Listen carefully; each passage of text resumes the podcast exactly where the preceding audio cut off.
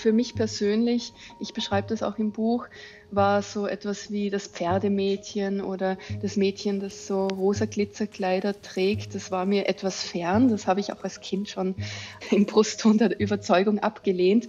Und eigentlich frage ich mich heute, also retrospektiv und auch die heutigen Mädchen dann äh, betrachtend, wieso diffamiere ich dieses rosa Glitzer so und wo wäre denn vielleicht auch die subversive Kraft des rosa Glitzer zu finden? Und überhaupt ist dieses Glitzer und Glanz so ein Motiv, das sich durchzieht, auch durch meine Betrachtungen von Mädchen, auch in der Literatur. Oder ich denke an Irmgard Coin, das kunstseidene Mädchen. Bei Irmgard Coin ist das Äußerste, was ein Mädchen sein darf, frech. Theresa Preauer denkt über das Mädchen nach. Was für eine Figur ist ein Mädchen in Kunst und Kultur? Welche Rollenbilder haben sie selbst geprägt? Wann hört das auf? mit dem Mädchen sein. Allein der Begriff Mädchen, also ein Diminutiv, haftet dem immer noch etwas Einschränkendes an? Oder ist das Mädchensein ein Freiraum? Das sind Fragen, die die österreichische Schriftstellerin Theresa Preauer in ihrem neuen Buch verhandelt. Mädchen heißt es im Waldstein Verlag erschienen. Ganz typisch für die 1979 geborene Autorin und Künstlerin bleibt sie auch in diesem Text offen und humorvoll. Ein Ton, den man schon aus ihren anderen Büchern kennt. Ob es der Künstlerroman Johnny und Jean ist oder der fulminante Text Oh Shimmy, in dem sich einer buchstäblich zum Affen macht. Über Mädchen wollen wir heute in dieser Folge von Weiter lesen sprechen. Unsere Radio- und Podcast-Lesebühne, bei der wir von RBB Kultur und dem Literarischen Kolloquium Berlin besondere Bücher und ihre Autorinnen und Autoren vorstellen. Ich bin Anne-Dore Krohn und habe Theresa Preauer das letzte Mal im März in Leipzig getroffen. Jetzt ist sie uns aus Wien zugeschaltet. Ich freue mich sehr, Theresa, dass du heute unser Gast bist in Weiterlesen. Herzlich willkommen. Herzlichen Dank für die Einladung. Und herzlich willkommen, Thomas Geiger vom Literarischen Kolloquium. Hallo. Theresa, du sitzt nicht hier bei uns im Haus des Rundfunks, sondern du bist in Wien. Wo bist du gerade? Was siehst du gerade? Ja, ich sitze in meinem Schreibatelier und vor meinem Handy und meinem Buch und sehe tausende Stifte vor mir liegen, Buntstifte. was, was hast du mit diesen Stiften gemacht? Bist du gerade am Malen? Denn du bist ja nicht nur Autorin, sondern auch Künstlerin ich umgebe mich gerne mit viel Arbeitsmaterial und ob ich dann arbeite, ist dann zweitrangig. Und ich liebe Buntstifte, seit ich ein Kind gewesen bin. Kann ich sehr gut verstehen. Du hast ja auch viel illustriert und selbst bist du ja auch oft beteiligt an dem Layout deiner Bücher. War das bei dem aktuellen Band bei Mädchen auch so? Auf dem Einband sieht man einen Mädchenkopf, Augen und Haare. Hast du dich daran beteiligt bei diesem Einband? Ja, wie immer bei meinen Büchern. Das ist in diesem Fall auch ein Foto aus meinem privaten Fotoalbum. So viel kann ich verraten. Es ist ja ein Mädchenkopf, aber so weit verdeckt, dass vielleicht auch nicht erkennbar ist, um wen es sich handelt. Ich habe von Freundinnen gehört, sie fühlen sich alle angesprochen, weil vielleicht auch die Mädchen, die in den 70er, 80er Jahren aufgewachsen sind, alle dieselbe Frisur hatten. Und so hat es auch etwas vielleicht verallgemeinerbares, dieser Mädchenkopf. Ich würde das den klassischen Topfschnitt nennen. Ich bin auch in den 70er, 80er Jahren aufgewachsen. Ich hatte den auch. Ich kann das bestätigen. Ich fühle mich davon auch angesprochen. Thomas, du kennst ja auch viele andere Bücher von Theresa. Sie hat sich ja um viele verschiedene Figuren gekümmert. In O Shimmy zum Beispiel ging es um ein seltsames Muttersöhnchen. Es gab einen Künstlerroman. Sie hat Wolf Haas Geschichte, die ganz im Gegenteil illustriert. Jetzt dieser kleine Band Mädchen, ein Nachdenken über das Mädchensein, über Mädchenfiguren.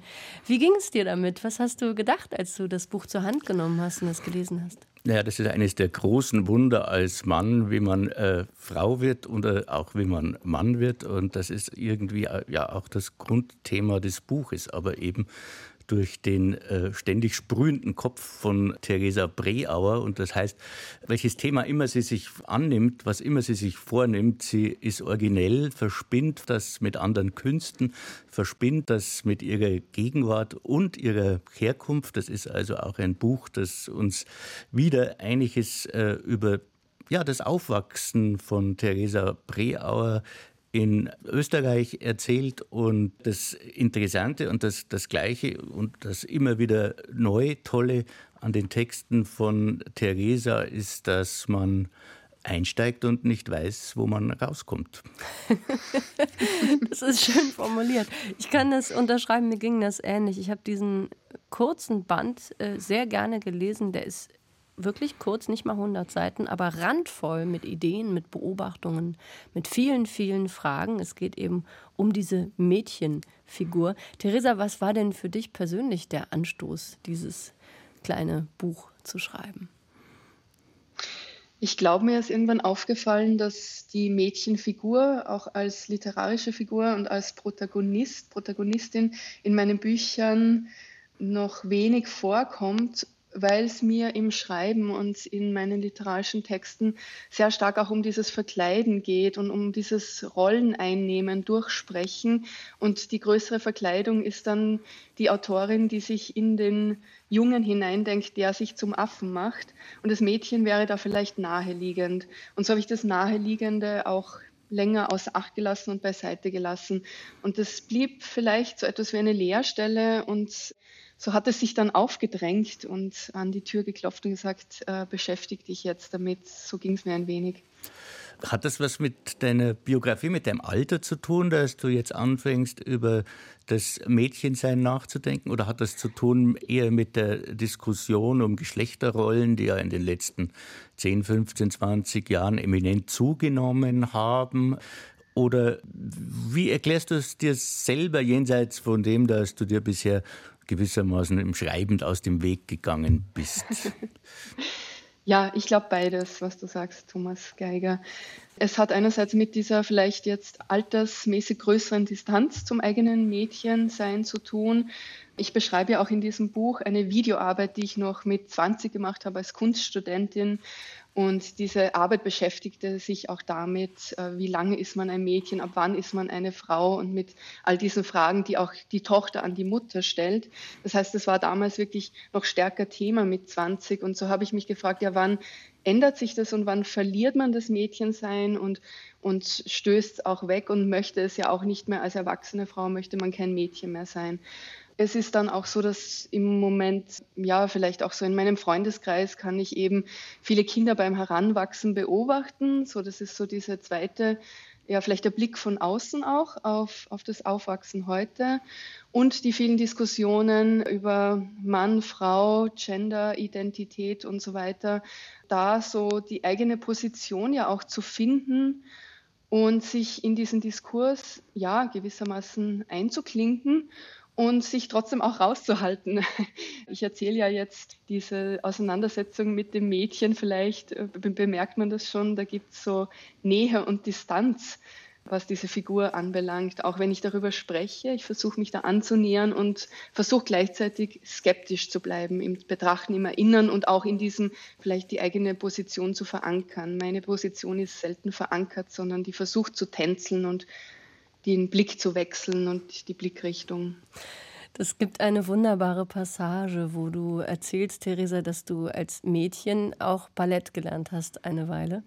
Und dann gab es immer die Frage später im Leben, was ist eigentlich deine Position? Und du hattest immer gedacht an die vielen verschiedenen Ballettpositionen. Es ist eine sehr schöne Passage, die auch gut zu dem passt, was hier in diesem Buch passiert. Eben dieses Tänzeln, dieses Hin- und Herwenden, dieses Nachdenken über viele verschiedene Fragen. Einige hast du eben schon genannt. Wann wird eigentlich ein Mädchen zu Frau? Was heißt es eigentlich, ein Mädchen zu sein?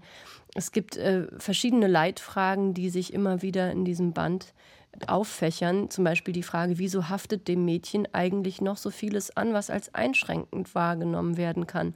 Und wo ist dieser andere Freiraum zu finden, auch gerade derjenige, der im Kontrast zu den Buben steht? Ging es dir vor allem um das Fragen aufwerfen, um das Nachdenken oder hattest du auch den Anspruch für dich, eine Position oder mehrere Positionen zu finden? Ja, im Ballett gibt es, wenn ich mich jetzt recht erinnere, fünf Grundpositionen.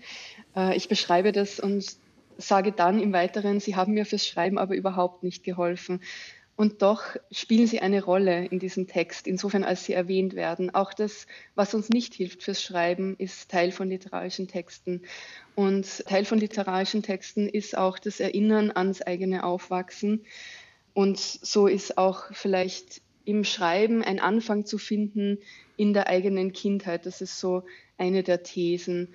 Ich habe, wenn ich Positionen einnehme, vielleicht fünf dieser Grundpositionen und kann mich nicht entscheiden, weil ich mich nicht entscheiden möchte, weil ich mich im Denken und im Schreiben in Bewegung befinden möchte. Gleichzeitig geht es schon auch darum, Begriffe zu finden und auch etwas festzuzurren und auch einen Punkt zu setzen. Es geht mir auch im Nachdenken um Präzision.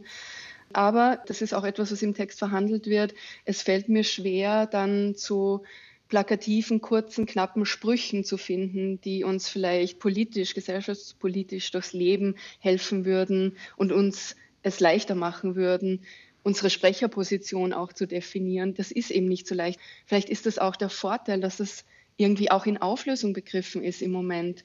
Das ist vielleicht auch ein Glück, die, die aktuellen Diskussionen.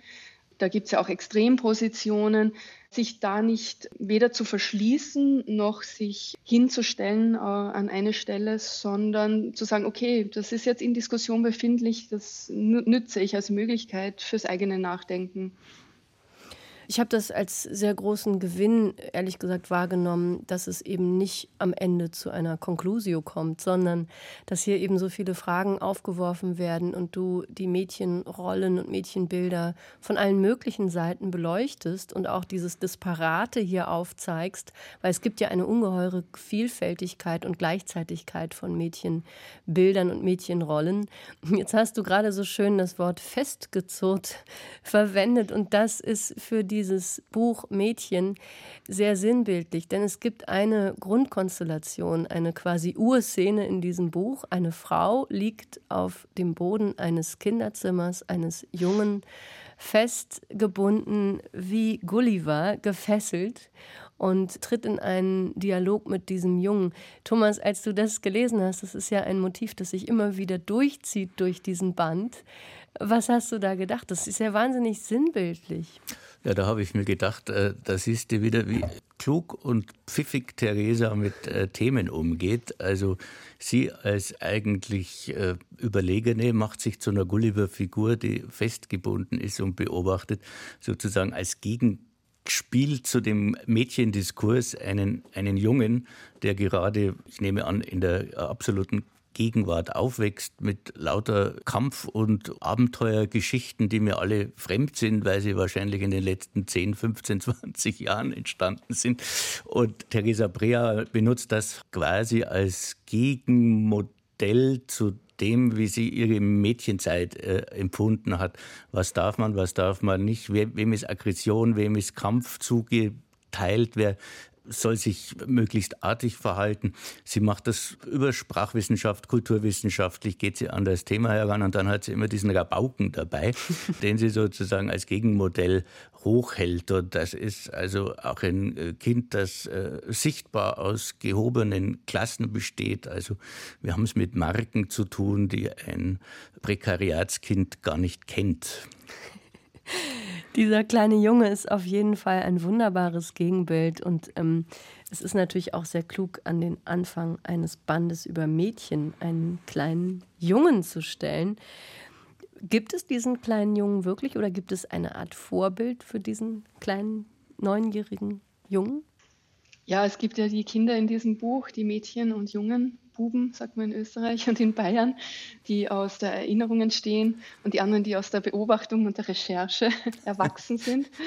So ist das vielleicht bei dem der Fall. Jedenfalls wurde mir bescheinigt, dass das wirklich ganz aktuelle Bezüge sind, da mit dem Rancor aus Star Wars und Ninjago und den Harry Potter-Figuren. Damit spielen jetzt kleine Jungen und teilweise auch Mädchen.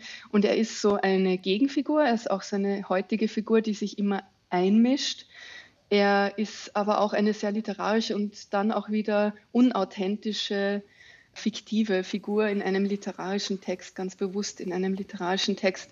Der ist vielleicht manchmal viel zu klug oder zu altklug oder zu belesen. Also er mischt sich auch bei der Erzählerin ein in den Text und äh, fragt nach ja, literarischen Motiven. Und das war auch gerade beim Schreiben, hat mich das oft sehr unterhalten, dass der auch so ein Störfaktor ist. Also er ist Begleiter des Mädchens, Gegenfigur und Störfaktor im Erzählfluss. Ein liebevoller Störenfried wird er auch im Verlauf des Buches genannt. Und wir hören jetzt mal den Anfang. Theresa Preauer mit dem Anfang von Mädchen.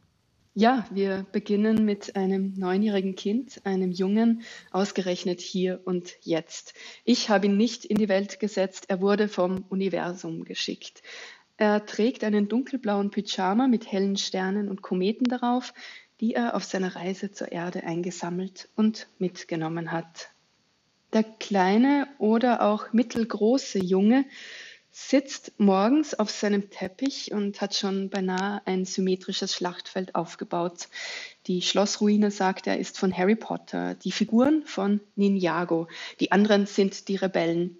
Und das braune Monster, frage ich ihn, das ist ein Ranker von Star Wars, und dem steckt er jetzt einen Rebellen ins Maul. Schau, sagt er, er kann die ganze Figur fressen. Ich nehme eine der größeren Playmobil-Figuren in die Hand und beuge mich zum Teppich hinunter. Dort stelle ich sie aufs Schlachtfeld. Sie sieht im Vergleich zu den anderen aus wie ein Riese. Im Plastikbehälter daneben finde ich einen Gummiball mit bunten Alufäden daran und nehme ihn in die Hand. Dir gefallen auch noch meine alten Spielsachen, sagt der Junge, dem seine alten Spielsachen nämlich schon geläufig und langweilig geworden sind. Ich sehe diesen Jungen nicht täglich, manchmal auch für Wochen nicht. Aber wenn wir miteinander sprechen, bin meistens ich diejenige, die zuhört. Sein Tag besteht, laut meiner Beobachtung, aus Schule und Pausenbrot, Fernsehen und Schneeburgen bauen, einem Referat über Komodo-Warane und einem Popsong des Duos You Not Us. Würde ich mich nun hier auf seinen Teppich legen, wären meine Augen auf gleicher Höhe mit der Flagge von Harry Potters Schlossruine. Sie weht im Wind des Kinderzimmers. Ich könnte mir alles ganz genau ansehen, die Dinge um mich herum, während der Junge spielt und schießt.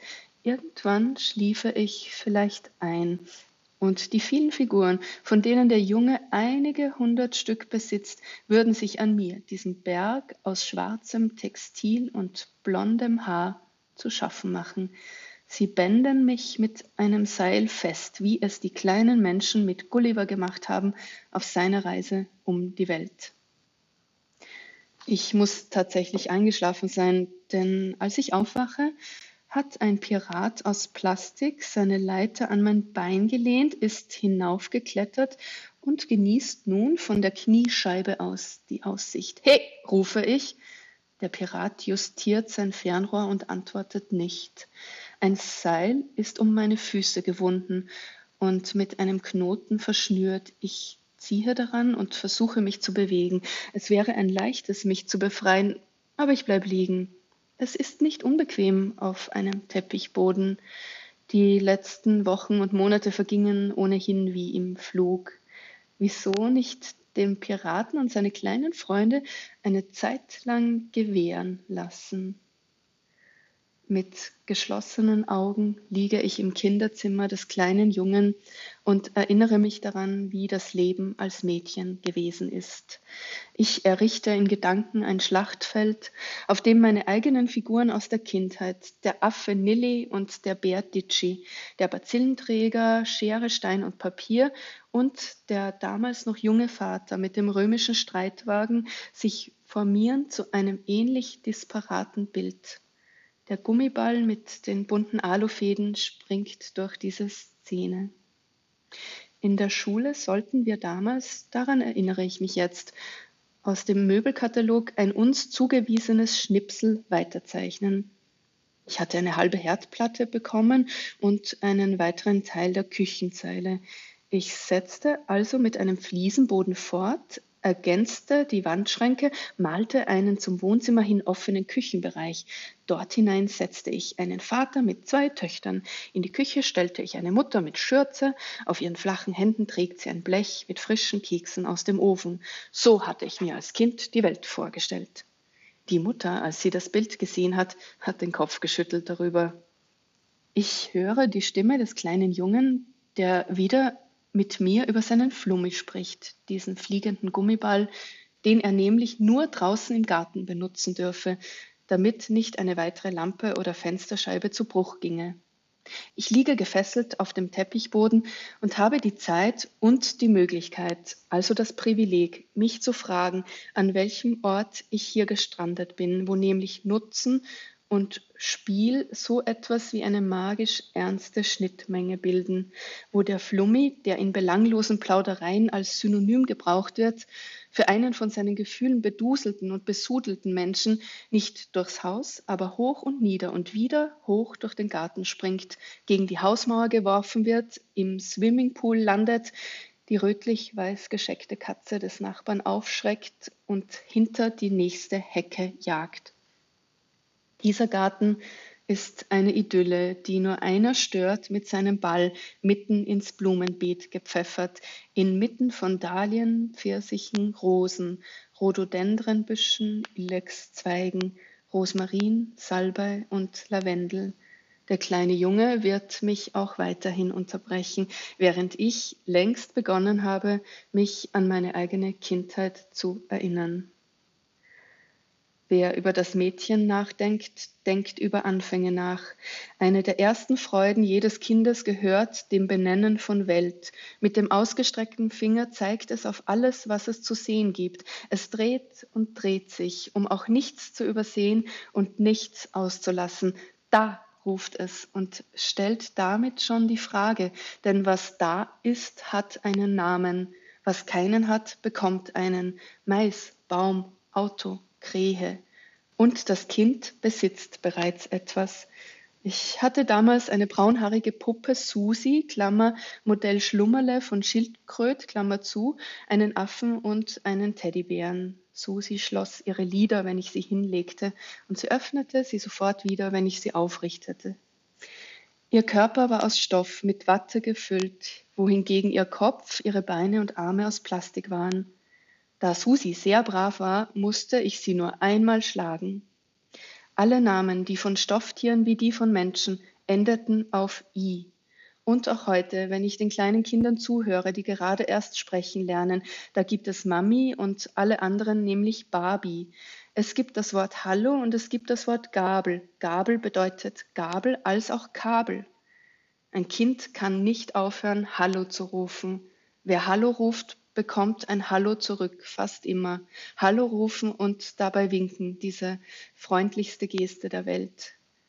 Ein Sprachwissenschaftler-Ehepaar, so hat es einmal eine Professorin an der Universität berichtet, habe, um zu erproben, ob und wie Sprachentwicklung mit sozialer Bindungsfähigkeit einhergehe, seinem Kind, als es sprechen lernte, den Namen der Mutter als Mama oder Mami vermittelt, den Namen des Vaters aber erfundenermaßen als Fifi.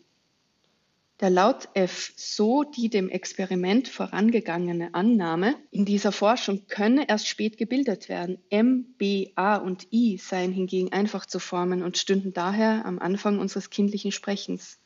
Das Kind des Sprachwissenschaftler-Ehepaars nun rief nach seiner Mama, aber rief nicht nach seinem Fifi. Es rief lange nicht nach ihm und baute auch erst spät eine Beziehung auf zu seinem Vater ob sich diese innerfamiliäre Feldforschung nun genau so zugetragen hat und ihre Ergebnisse heute noch dem wissenschaftlichen Standard gerecht werden. Ich muss öfter an diese Geschichte denken, weil sie spannend ist und auch ein wenig grausam, zugleich komisch, auch lächerlich. Das Sprachwissenschaftler-Ehepaar stelle ich mir als sehr ernsthaft bei der Sache vor, nichts als der Wissenschaft verpflichtet. Ich denke an den Vater, wie er Fifi genannt worden ist. Und ich denke an das Kind, das längst erwachsen mit seiner Therapeutin nun über Mama und Fifi spricht. Woche für Woche, aber nichts wird davon besser. Ich habe nie geglaubt, dass Sprache nichts als ein Spiel wäre oder dass ihre Spiele nicht ernst wären, der Wirklichkeit nachgereiht. Wie könnte ich? Kleine Menschen, groß wie Playmobil-Figuren, haben mich gefesselt. Was sind Sprachwissenschaftler? Fragt mich der kleine Junge jetzt. Das sind, beginne ich. Ach so, sagt der kleine Junge, ohne eine Erklärung abzuwarten und bindet sein Lederband an seinen Gürtel. Dort befestigt er das selbstgebastelte Holster für seinen Spielzeugrevolver. Ich bin ein Cowboy, sagt er. Ich sehe es, ein Cowboy im Pyjama. Der kleine Junge, der offensichtlich Spaß dabei hat, mich hier festzuhalten, obwohl er mich gleichzeitig auch loswerden will, hat zum Geburtstag ein Buch von einem Mädchen aus seiner Klasse geschenkt bekommen. Es liegt auf seinem Nachtkästchen als eines der ersten Bücher, die er in seinem Leben selbst lesen wird. 100 Dinge, die ein Junge wissen muss, ist der Titel dieses Buches.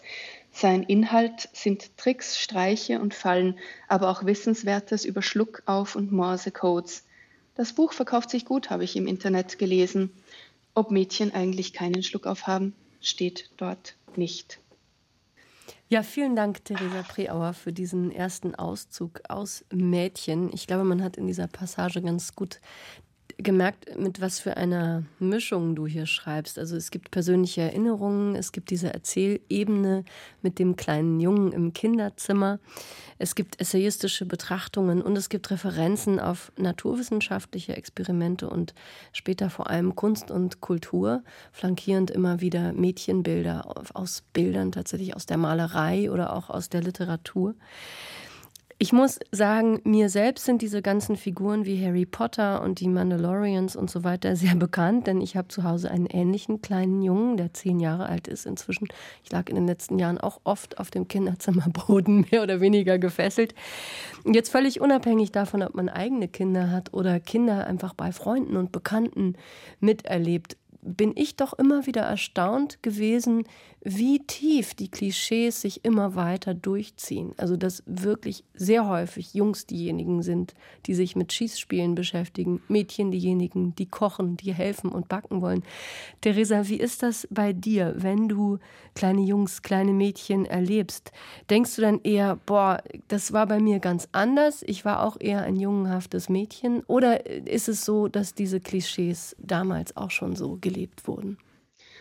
Ja, die gab es natürlich stark oder vielleicht sogar noch stärker in meiner Kindheit. Für mich persönlich, ich beschreibe das auch im Buch, war so etwas wie das Pferdemädchen oder das Mädchen, das so rosa Glitzerkleider trägt. Das war mir etwas fern. Das habe ich auch als Kind schon ähm, im Brustton der Überzeugung abgelehnt.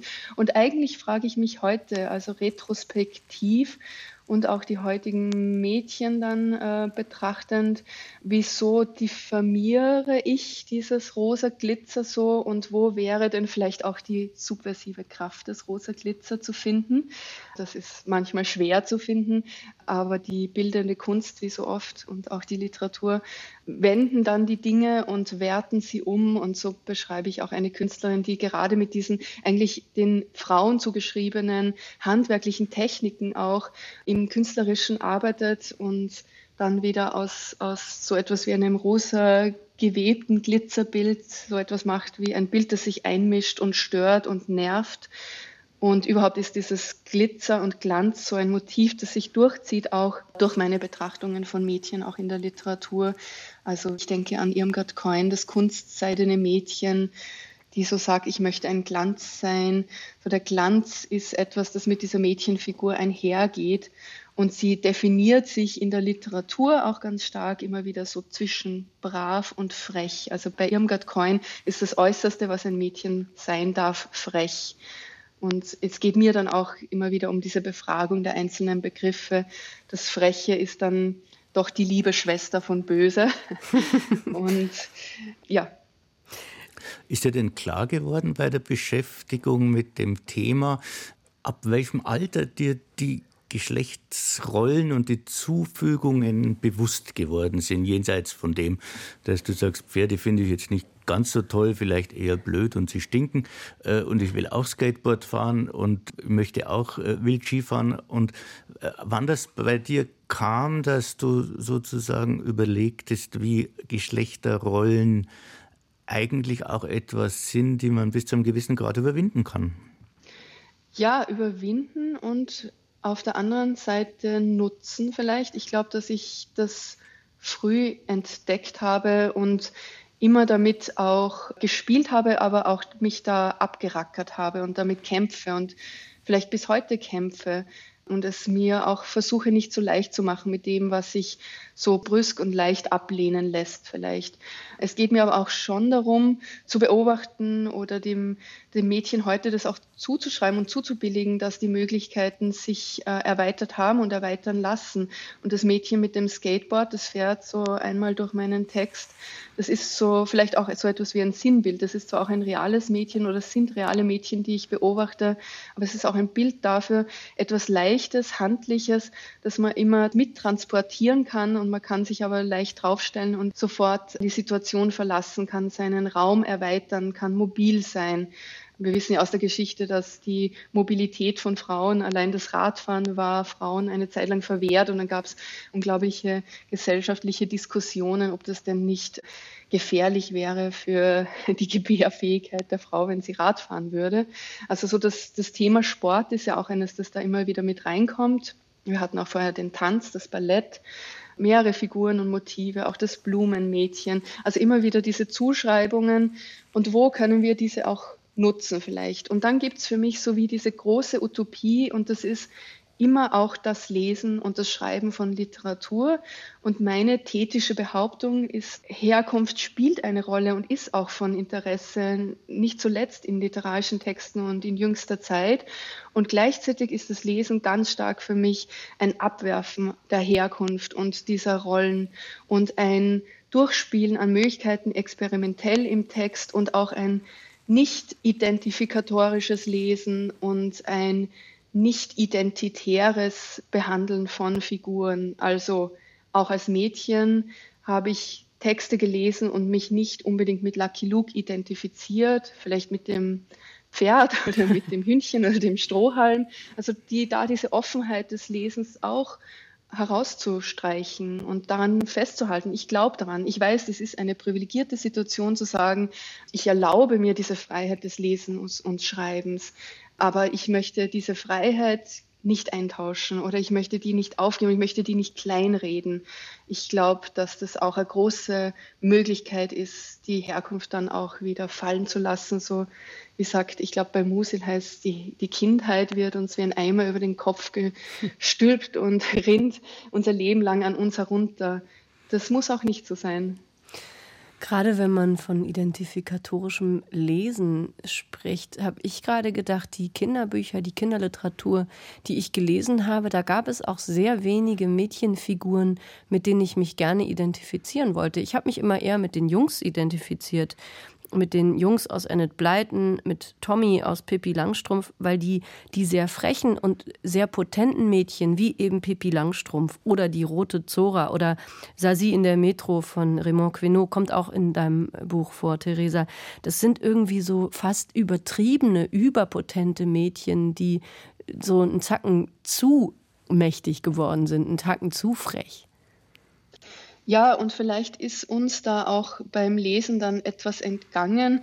Ich habe mich auch sehr stark mit diesen jungen Figuren dann vielleicht, also ich, ich kann eben nicht sagen, ich habe mich identifiziert, sondern ich habe gar nicht darüber nachgedacht, also wer bin ich beim Lesen? Ich habe mein Ich vergessen beim Lesen, vielleicht so. Und vielleicht war das aber auch ein naives Lesen und ein zu naives Lesen. Darauf habe ich keine Antwort, sondern das, das Buch versucht, da nicht Antworten zu finden, sondern das eher zu beschreiben und auch so etwas wie im Text wahrhaftig ehrlich, soweit es mir möglich ist, damit umzugehen. Das heißt auch, mir selbst dann wieder ins Wort zu fallen und mir auch nicht zu glauben in meinen Erinnerungen, zu vertrauen und nicht zu glauben. Es gibt ja diesen schönen, immer wiederkehrenden Satz in diesem Buch, wer über das Mädchen nachdenkt, denkt über Anfänge nach. Mir ging das damit so, dass ich äh, das sehr mochte, dass das immer wieder wie ein Refrain auftaucht. Ich habe jetzt nicht gezählt, wie oft, ich glaube so achtmal oder so. Und ich musste dann daran denken, dass diese Anfänge natürlich immer nur auch ein Anfang des Denkens sind. Äh, wie ging es dir damit, Thomas? Dieser Refrain, der immer wieder kommt, der immer wieder anstupst. Jetzt kommt wieder ein neuer Gedanke. Jetzt geht es wieder zurück in vielleicht die Anfänge als Mädchen, als Frau von Theresa Preauer. Ich habe das Ganze als Essay gelesen und ein Essay heißt im Wortsinne ja Versuch und es sind Versuche immer wieder neu anzusetzen und immer wieder neue Facetten zu finden und das Thema, wenn man es musikalisch nimmt, immer wieder neu durchzuspielen. Und natürlich ist das Mädchen per se eine, eigentlich ist es eine Lebensphase, das wird ja auch irgendwann mal benannt, äh, dass es verschiedene Lebensphasen in verschiedenen Kulturkreisen gibt. Und das Interessante ist tatsächlich das, was mit dem Wort konnotiert ist, dass es also ein Diminutiv ist, dass man eigentlich immer an etwas zunächst versorgt ist und, und vielleicht sogar übernatürlich besorgt behandeltes ist. Also und äh, wie gesagt, für mich ist es als nicht mehr ganz junger Mann äh, wirklich auch eine interessante Leseerfahrung gewesen und deswegen habe ich am Anfang auch über die biografische Situation von Theresa nachgedacht, was das wohl für eine Lebensphase ist. Und ich kann mir vorstellen, dass als Junge das tatsächlich ein bisschen anders gelesen wird, auch von den Männern selber, wenn sie dann diese biografische Phase erreicht haben. Wie sind denn die Rückmeldungen, Theresa, zu diesem Buch bisher von Männern und von Frauen und von allen anderen?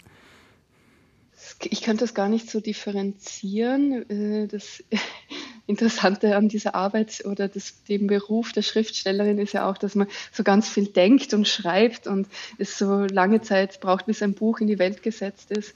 Und dann machen die Leserinnen und Leser damit das, was sie wollen und geben selten Rückmeldungen an die Autorin, den Autor. So bleibt es ein wenig in Dunklen, aber vielleicht habe ich doch eher von Frauen meines Alters die Rückmeldung bekommen, dass sie sich oft in manchen Passagen wiedererkannt haben, so gerade in diesen Kindheitserinnerungen. Die Kindheiten gleichen einander ja auch, die Glücklichen und die Unglücklichen. Ja, das stimmt. ähm, ich, ich finde, ein großes Geschenk von diesem Buch ist, dass es so unglaublich viel anstößt, wie du gerade gesagt hast. Das Buch macht dann was mit den Leserinnen und Lesern. Und so ist es hier auch so, dass man natürlich unweigerlich an seine eigene Kindheit denkt, ob als Junge mhm. oder auch als Mädchen. Ich musste zum Beispiel denken an diese ganzen autoritären Lieder von Volker Ludwig aus dem Berliner Gripstheater, mit denen ich aufgewachsen bin. Da gibt es so Erbauungslieder aus den 70er, 80er, 90er Jahren. Wer sagt, dass Mädchen dümmer sind und so weiter? Wer sagt, dass Mädchen immer albern sind und so weiter? Also Lieder, die Mädchen erbauen müssen. Wie siehst du das, Theresa, wenn du auf die heutige Zeit guckst und an deine Kindheit zurückdenkst? In den 80er Jahren. Müssen Mädchen heute in deinem Umfeld zumindest immer noch erbaut werden oder sind es inzwischen nicht vielleicht sogar manchmal eher die Jungs, die irgendwie durchrutschen und ein bisschen weniger gut laufen? Ja, vielleicht zweiteres. Und erbaut bei Mädchen, vielleicht weniger erbaut. Ich glaube, die Mädchen auf dem Skateboard, die fühlen sich ermächtigt, würde ich sagen, oder sind ermächtigt. Die ziehen und gehen und fahren ihres Weges. Vielleicht geht es eher jetzt darum, und das ist auch etwas, das Thema im Buch ist, das aber vielleicht nicht weiter erläutert wird, und zwar um dieses große Thema, einen eingeschlagenen Weg auch unterbrechen zu können. Also dieses ganze Bemühen, sich endlich auf den Weg zu begeben, könnte vielleicht jetzt auch ja, es klingt zwar jetzt sehr metaphorisch, ich meine es vielleicht auch ganz praktisch manchmal auch, sich, nachdem man so lange gewandert ist, kann man sich auch mal überlegen, welche Abzweigungen gibt es denn jetzt und wo kann ich vielleicht auch unterbrechen? Und wo, das gilt auch für ganz junge Mädchen, wo entziehe ich meine Hand und wo sage ich Nein statt Ja? Oder wo gibt es eine andere Möglichkeit als zu lächeln so diese Bilder vom braven, lächelnden Mädchen sind vielleicht doch noch etwas, was, ich würde sagen, das durchzieht ja die Werbung teilweise noch oder die Postermädchen und die Mädchen mit ihren bunten, glitzernden Einhörnern aus Plüsch. Ja, wo könnte ich mich eigentlich aufs Skateboard setzen und stehen bleiben und einhalten und ein Buch lesen? ein Buch wie dieses Mädchenbuch. Ich glaube, ich hätte gern so ein Buch gelesen, damals in dieser Zeit, wie dieses eben eines, das versucht, das auch in seiner ganzen Brüchigkeit und Widersprüchlichkeit zu zeichnen, was Mädchensein heißen kann und auch nicht heißt. In der Passage, die wir vorhin gehört haben, kommt ja dieses Buch vor 100 Dinge, die ein Junge wissen muss. Und mhm. du hast dich ja auch auf Recherche begeben. Du hast sehr viel Literatur gelesen, hast auch geguckt, was gibt es eigentlich für Mädchenratgeber. Und wenn mhm. ich das richtig äh, verstanden habe, bist du eigentlich auf keinen gestoßen, der, der dir wirklich gefallen hat, oder? Sowas wie 100 ja. Dinge, die ein Mädchen wissen muss. Ja, ja. Und die Frage ist eben, ist diese Differenzierung sinnvoll oder tragbar und wo können wir sie dann ad acta legen? Ja, ein Buch des Mädchen heißt, macht die Differenzierung auf und enttäuscht dann sofort damit, dass es mit einer jungen Figur einsetzt. Ich glaube, das sind diese Denkbewegungen, die da ermöglicht oder die, die vorperformt werden. Ich würde gerne noch auf einen anderen Punkt hinweisen, jenseits des Ratgebers oder des äh, gelungenen und nicht gelungenen, die bestimmte Bilder äh, verstärkenden äh, Ratgeberbücher. Mir geht es darum, dass in diesem Buch wahnsinnig viel über Kunst, Literatur verhandelt wird und wie das als, äh, als Freiheitsraum und als Möglichkeitsraum und auch als Raum, um sich selber weiterzuentwickeln, benutzt und, und, und beschrieben wird. Das hat mir sehr gut gefallen von Pippi Lotti Rist bis zu Peter Handke. Und da kommt natürlich auch so ein bisschen der Hintergrundskosmos von der Autorin Theresa Breauer zum Tragen.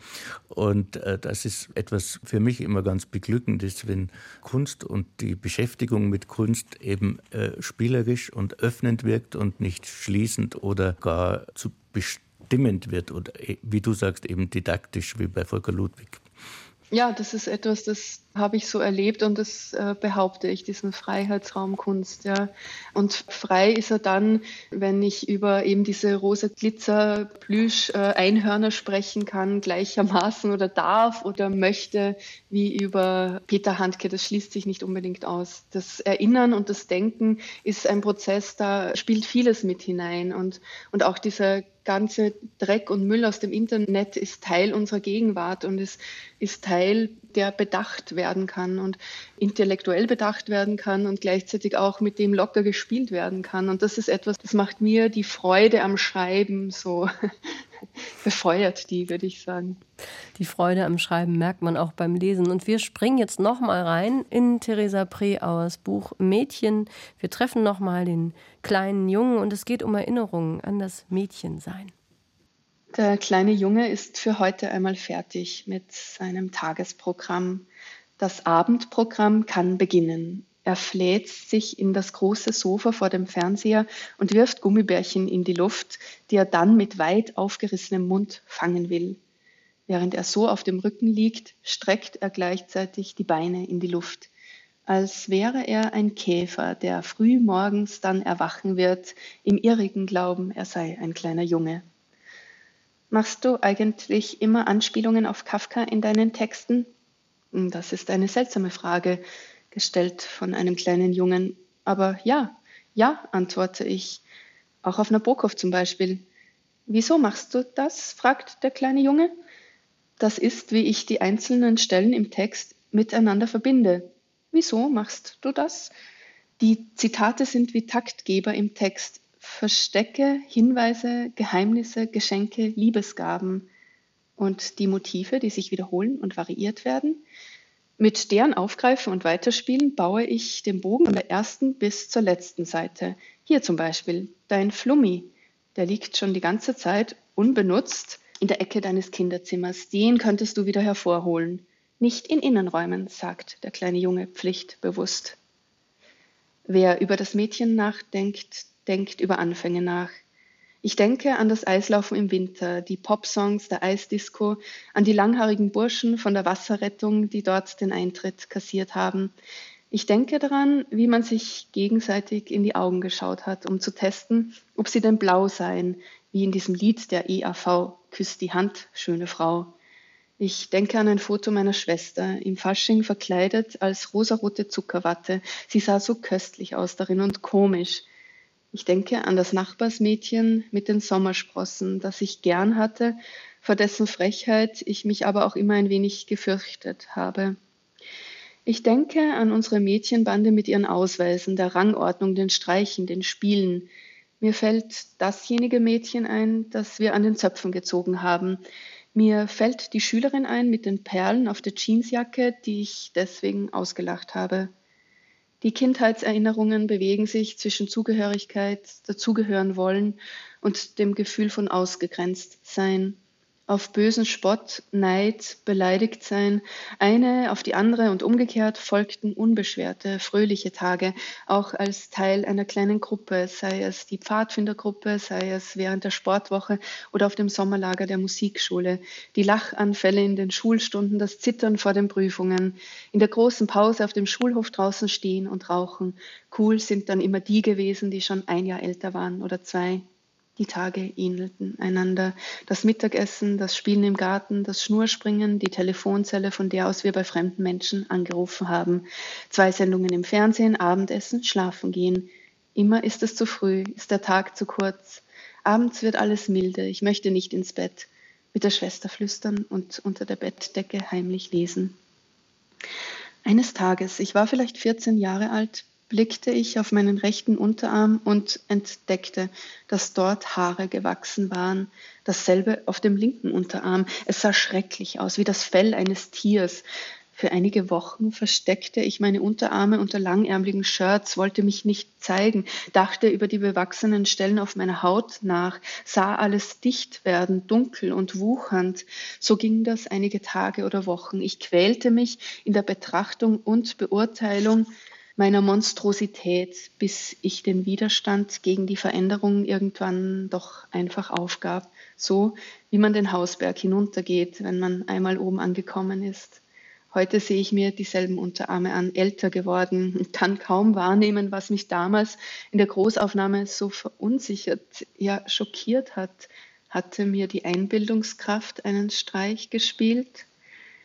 Bilder vom Erwachsenwerden, zu viel Schminke, eine getanzte Polonaise im Urlaub im Süden, die Hände auf die Schultern des Vordermanns gelegt, einen ganzen Sommer lang Philippe Chion gelesen im Liegestuhl, alles andere ausgeblendet, den Kopf voller Blödsinn.